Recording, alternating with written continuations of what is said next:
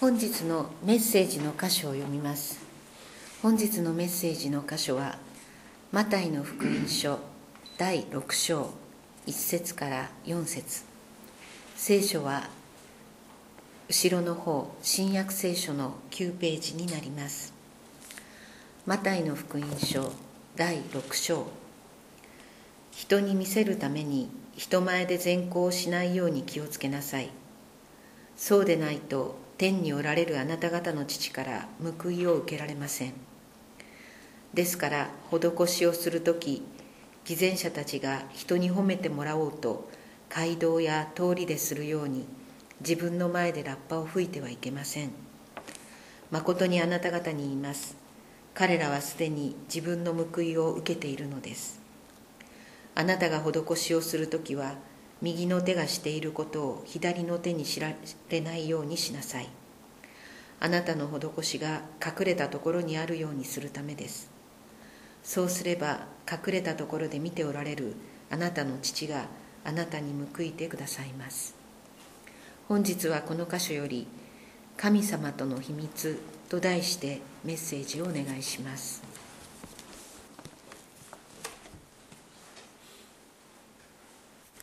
本日のメッセージのタイトル「神様との秘密その1」としましたけどその2がまだ続きます。実はメッセージタイトルを考えるときに天国は秘密の花園にしようかなとも思ったんですがちょっと怪しいかなと思われるといけないのでやめました。でも天の御国は秘密の花園だ。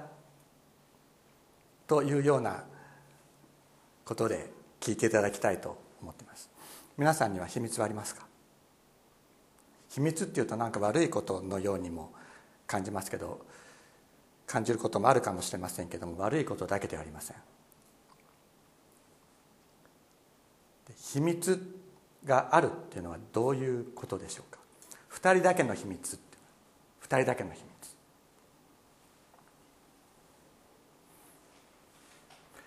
これは2人だけの秘密だよって言われたら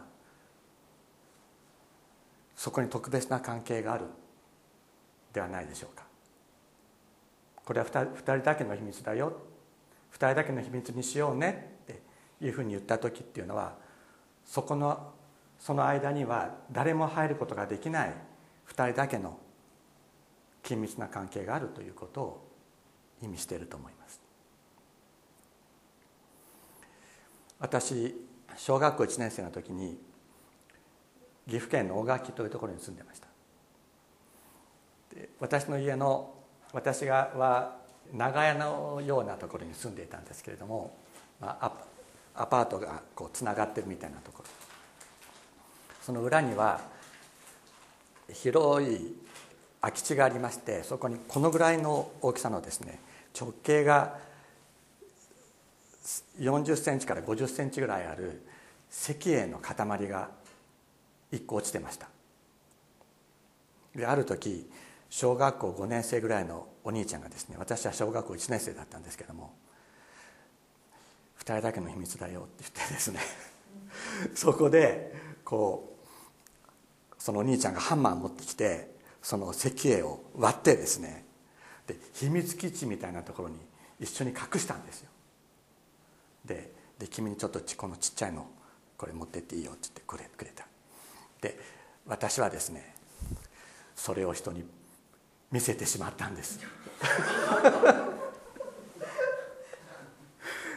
私はそれを人に見せてしまったんですね。そうするとやっぱり意地悪なやつっていうのはいるんでちっちゃい子でもね。でそれは一体どこだっていうことを聞き出されてしまってでその秘密基地は暴かれてしまいました。もう台無しですね。もう絶対黙ってなきゃいけなかった。2人だけの秘密。そういう秘密を神様あなたと2人きりで持ちたいと思っていらっしゃいます。なぜ神様との秘密をばらしちゃいけないか。そこに神様とあなただけしか知らない特別な関係。それを神様あなたに与えたいと思ってらっしゃるからです。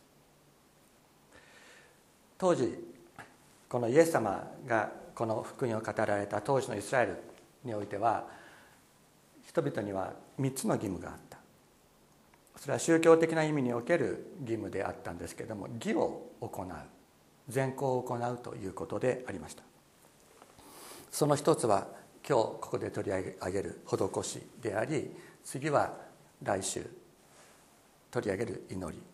そして最後にもうしばらくしてから取り上げることになる断食の3つであります。イエス様ご自身も施しを推奨しておられます。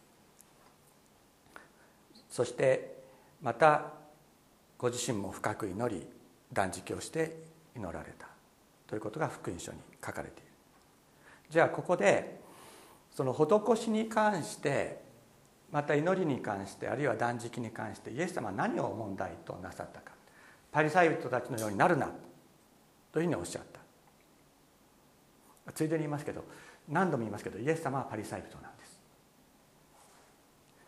だから同じよ同じなに一緒に学んだ人たちの中にそういうような問題があったということをイエス様は言っておられる。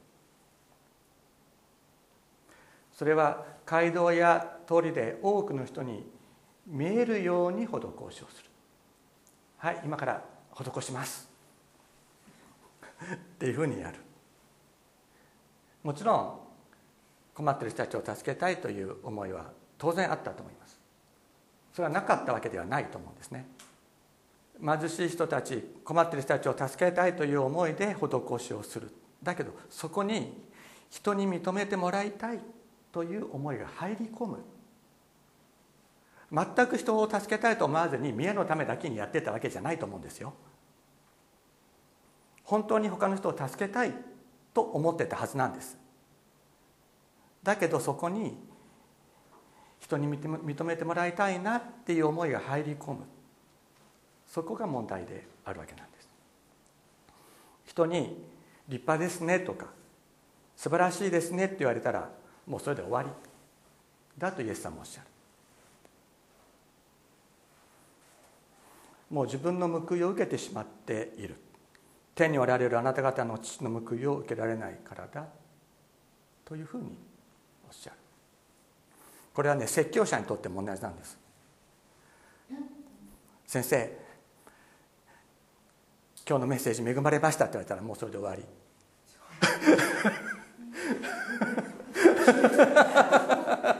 もう言えないじゃないかと思ってるかもしれないですけども。そういうふうに言ってもらいたくて説教したらもうそれで終わりなんです。人に同意してもらいたくてメッセージする。そそのメッセージはもう終わりです。神様との間の秘密は何もない。ということなんです。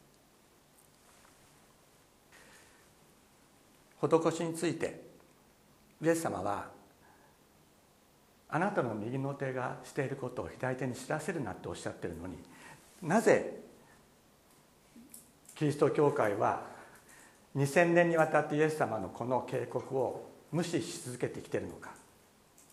どうしてキリスト教会は2000年にわたって献金に名前を付け続けているのか。やっぱこれ大きな問題だと思います。そしてやはりたくさん献金した人が街道建設のためあるいはさまざまな活動のためにたくさん献金した人の意見が通る。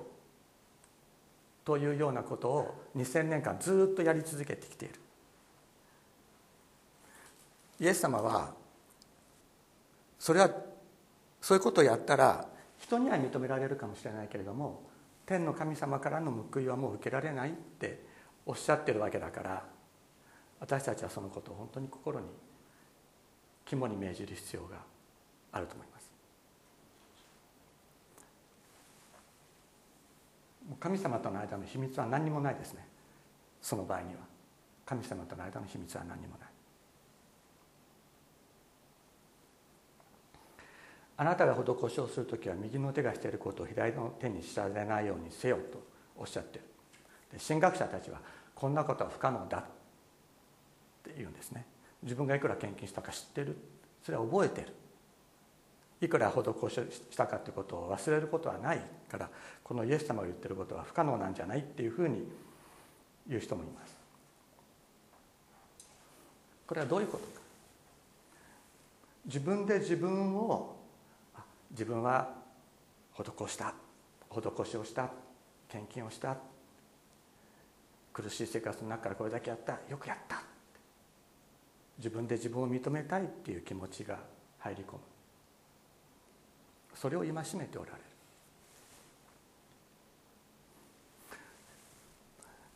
自分の行為で自分を認めたい。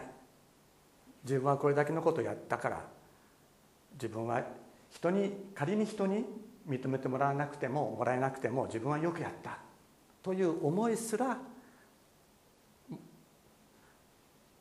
持っちゃダメだよ。とイエス様はおっしゃってるんですね。でこれはどういうことかというと逆にできない場合あるじゃないですか。できない場合がある。そうすると理想の行為ができない自分をあダメだったなと思う。両方とも目は自分向いてるんですね。頑張った自分の場合にもできなかった自分の場合でも目は自分に向いている。でこれは同一基準なんですよ。自分の行為という基準によって自分を評価する。同一線上をこうやって動いてる。右行ったり左行ったり。こういうような世界から神様との秘密の関係の世界に移しられ移し入れられよとイエス様おっしゃってる。隠れたところで見ておられるあなた方の天の父とおっしゃってる。またあなた方の施しが隠れたものになるとそのようにせよつまりあなた方の施しそれがそのまた愛の技が天の父の宝物となるんだよ。とおっしゃってる。天の神様は私たち一人一人がする施しの技であったり愛の技をご自分の宝物として大切にしたいって思ってくださってるってことなんです。その宝物を天の父とあなただけの秘密にしなさい。天の父とあなたの関係は2人だけの秘密の関係だ。そういう神様との秘密の関係を大切にせよ。とおっしゃってるんです。今からもう何年ぐらい前でしょうか。もうそろそろ70年ぐらい前になるのではないかと思います。私が60だから多分70年ぐらい前になるんだと思いますが私の父と母がイエス様に出会ったグループがあります。そこに吉井澄夫先生という27歳で天に召された若い伝道者がいました。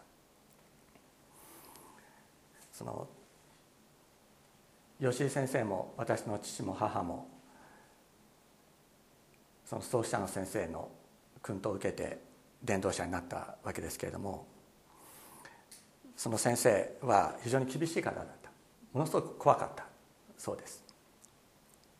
私も会ったことありますけど本当に怖かったです。でものすごく強い精霊の働きがそのグループの中にあってそして多くの人たちが病から立ち上がっていく。そういう、まあ、ある意味で命のやり取りみたいなそういう礼拝が行われていた。だから遅刻してくる人いなかったんですね。いやいやそそういうそうそうじゃなくて。っていうか遅刻してきたら怒鳴るような人だった。怒鳴るような人だった。それである時その27歳でね若く天に召された先生遅刻をした。でなぜ遅刻をしたかというとその人は自分自身も肺病で体が弱かったんですけれども同じように体の弱い人たちと共同生活をしながら彼らをキリストにこう導くそういう働きをしてた。だけど中にはやはり肺病がかなり悪くてちょっと歩いたら休まなければ続けて歩くことができない人がいた。でそういう人とかなり早くもう礼拝が始まる何時間も前に出たけれどもその人を連れていくために数歩歩いたら休んでということをやっていると 遅れちゃったんですね。でその先生にも大メロンを食らって怒鳴られた。でもその吉井先生っていう先生は「申し訳ありませんでした」と一言言ってそして謝られたということです。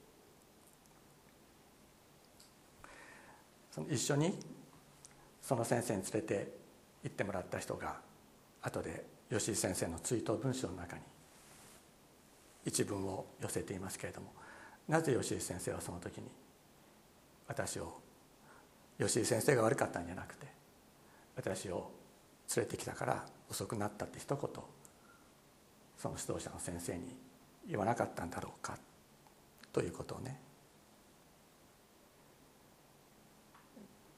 書いてるところがありますけれども言わなかった。本当に悪いと思ったから。申し訳ありませんでしたと。言った。その吉井先生は亡くなる前に長崎に伝道に来ました。でその時私の父それから祖母そして祖母の母親稲熊茂と言いますけれども曽祖母が長崎にいました。私の曽祖母曽祖母の稲熊茂は非常に熱心な浄土真宗の信者でで家族をですね朝5時ぐらいに叩き起こして朝からもう一斉に掃除をさせて朝6時にはその仏壇にみんな座らせてそしてあのお経をあげてお参りをさせるもうそれをずっとやってきた人だ名古屋に住んでいた時には戦争が終わるまで。で戦争が終わって、えー、私の祖母が名古屋から長崎に引っ越してきて三菱の社長と結婚するんですけれどもその時に一緒に、えー、名古屋から長崎に移ってきた。そこにそのまだ27歳の吉井先生が来て私の祖母曽祖母に一言「稲熊さん神様は愛ですね」って一言声をかけた。その時にその瞬間に祖母は精霊に触れられてその場でクリスチャンにとしての歩みを始めたっていうんですね。人に人に認められたいという思い自分を自分で認めたいという思いそういうところから解き放たれてただ神様との二人だけの秘密を大事にする。その時に神様がどういう働きをなさるのかということをその吉井先生の生涯を見て私は思います。私は曽祖母がの残したえ吉井澄夫君の思い出っていう本を今でも持ってます。もう当社版ですったような文集ですけどもそれを、えー、高校生の時から愛読していました。いつか吉井先生のようになりたいと思いながら若い時から過ごしていましたけれどもいまだに人に認められたい自分で自分を認めてやりたいという思いから解放されないそういう自分がここにいることを認めざるを得ません。もう一度あの少年の時の心与えてくださいと私自身祈っています。2人だけの秘密とかっていうともう少女チックな感じがするかもしれないけれども。だけどやっぱりそれは少女の心を少年の心を私たち一人一人が神様から与えられて神様とのただ二人だけの秘密。それを大切にしていくこと。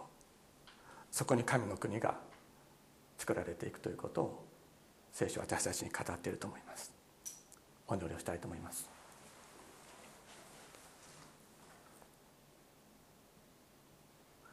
天のお父様今もあなたは私たちの心の扉の前に立って私たちの心の扉を叩いてくださっています。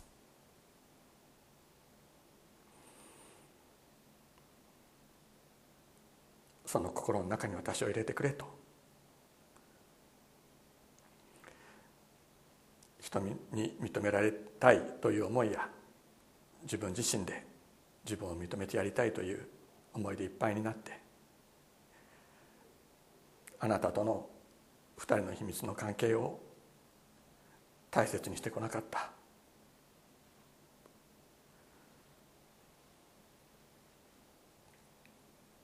そのことを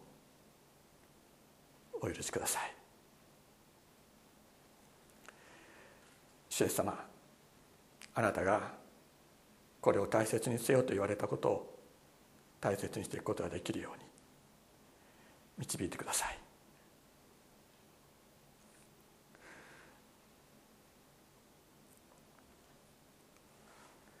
私たちができることは限られているかもしれませんが私があなた方を愛したように互いに愛し合えと言われた。あなたの言葉を本当に行っていくことができるようにそしてそれをあなただけの秘密としていくことができるよう私たちを導いてください。イエス様の皆によってお祈りします。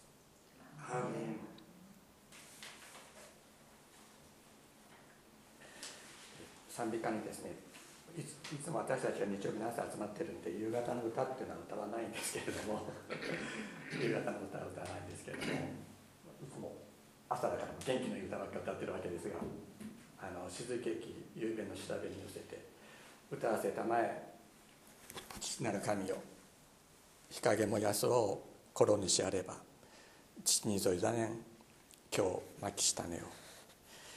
見に見にくきものの色も形も見えずなりゆく時は木に蹴り。日ごと我がなす愛の技をも人に知らさず隠したまいね。鳥はねぐらに人は家路に帰るゆうべこそ愛静かなれ。神をこの世の旅路終わらば我がふるさとに行こわせたまえという賛美があります。気ごと我がなす愛の技をもと歌う時にイエス様の前に立ったら私は何もしていません。としか言えない。そういう関係がイエス様との関係です。何もできなかった。イエス様ごめんなさい。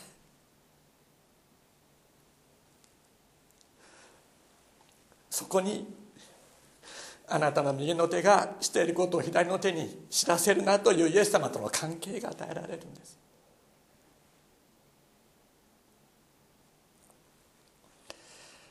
この賛美を歌いたいと思います「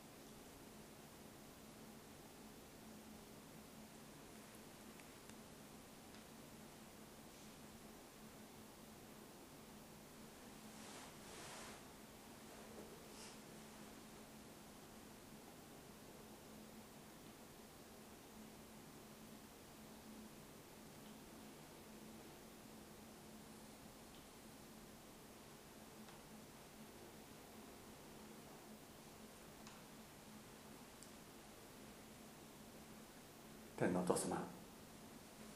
私たち一人一人が